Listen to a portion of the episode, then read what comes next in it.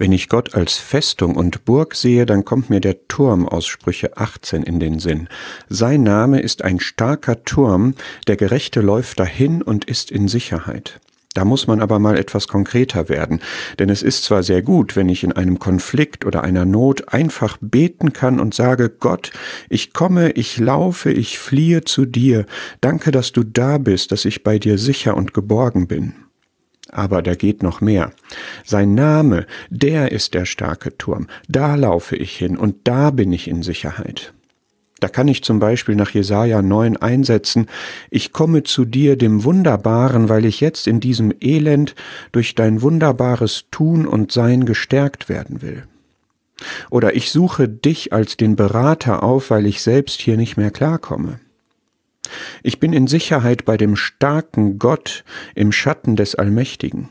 Oder hier läuft alles so zeitlich, irdisch, politisch, materiell aus dem Ruder, ich werde überflutet von diesem ganzen banalen Drumherum und ich komme zu dir, dem Vater der Ewigkeit.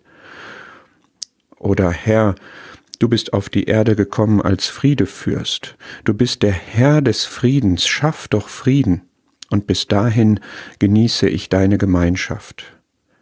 Der Name des Herrn ist ein starker Turm, der Gerechte läuft dahin und ist in Sicherheit.